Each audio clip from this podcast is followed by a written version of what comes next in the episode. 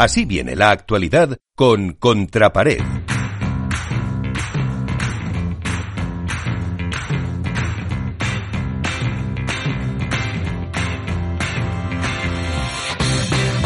Pues Iván, si te parece, eh, bueno, no sé con qué lo ibas a empezar, eh, a lo mejor con eh, Valencia o con el Premier Padel de París. ¿Con qué nos quedamos primero?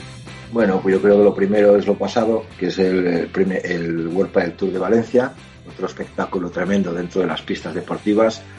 Creo que, que pudimos ver las dos mejores finales que, hemos visto a lo largo de, este año, ¿no? Sobre todo la, final femenina, creo que fue un auténtico escándalo, la que se puede considerar eh, la mejor final del año, en la que participaron las número uno del mundo, Alejandra Salazar y Gemma Triay, junto con una Delfina Brea y Tamara Ricardo, que ya venían marcando territorio en, en otros torneos, que se metieron en, la final después de, de, eliminar a las número dos del mundo, Ariana Sánchez y Paula José María, y que la final pues fue un auténtico espectáculo de dureza, de fuerza, de potencia, de juego, de garra, en la cual pues bueno pues eh, Alejandra Salazar se llevaron el gato al agua en un frenético y, y por no decir impresionante tie break 7-6 pero hay que quedar claro que bueno que fue un partido realmente espectacular yo tomé datos que dieron Seba Nerone y Nacho Palencia de 18 breaks en uh -huh. todo el partido 13 puntos de oro 4 bolas de partidos recuperadas.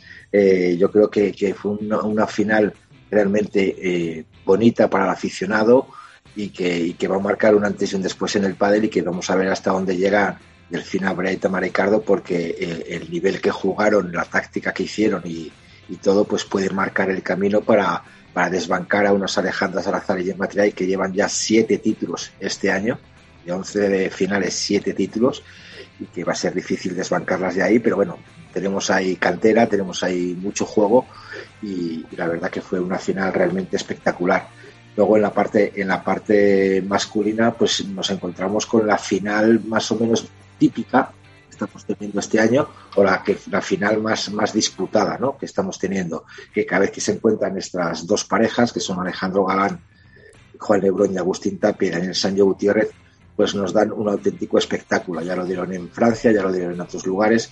Era la cuarta final de Agustín Tapia y Daniel Sancho Gutiérrez, cuatro finales, cuatro ganadas, esta vez por un 2-6, eh, 7-5, 6-4. Eh, también otra final auténtica con auténticos puntazos que no se habían visto desde hace mucho tiempo, como salir por cuatro o por detrás casi, casi al final de la pista.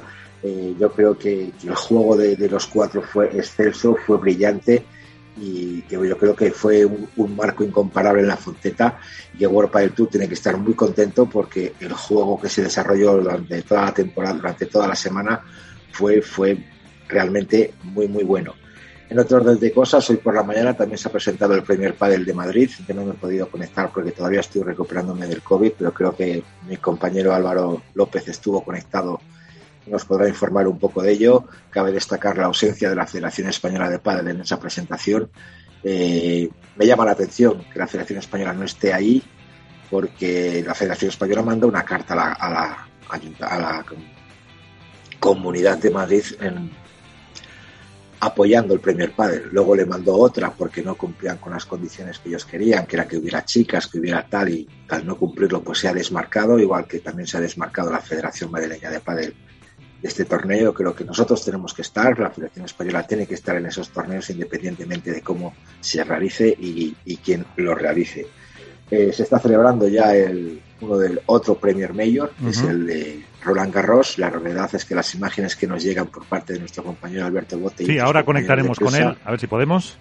Es espectacular. Y la Philippe Chartier, una pista de padre, la Philippe Chartier realmente emociona.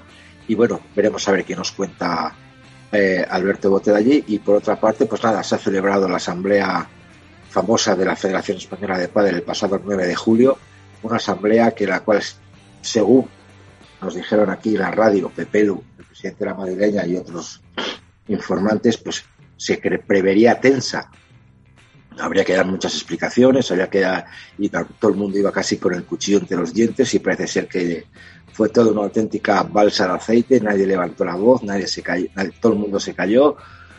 A mí eso me, me, me da mucho que pensar, me da mucho que, que, que, decir, pero que claro, después de hablar y que también hacen con, con denuncias y que también hacen con demandas, pues cualquiera ponen un, adjetivo calificativo, pero si es una opinión particular en vez de una algo, me parece a mí una panda de cagones, con mm. perdón, así desde el primero hasta el último, el que se vengan a la radio y se digan cosas por ahí, que todo el mundo tiene que dar explicaciones, que todo el mundo tiene que decir cosas, que, esto no puede ser así, que tal, que cual, y luego resulta que en la asamblea, que es donde se tienen que lavar los trapos, todo el mundo esté calladito y todo el mundo siga, como decía Álvaro, mirando su ombligo y mirando sus cosas en vez del padre nacional.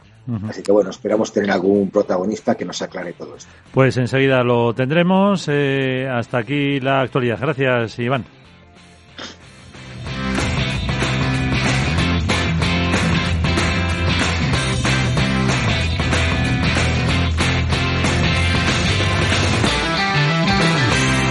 Esto es Padel.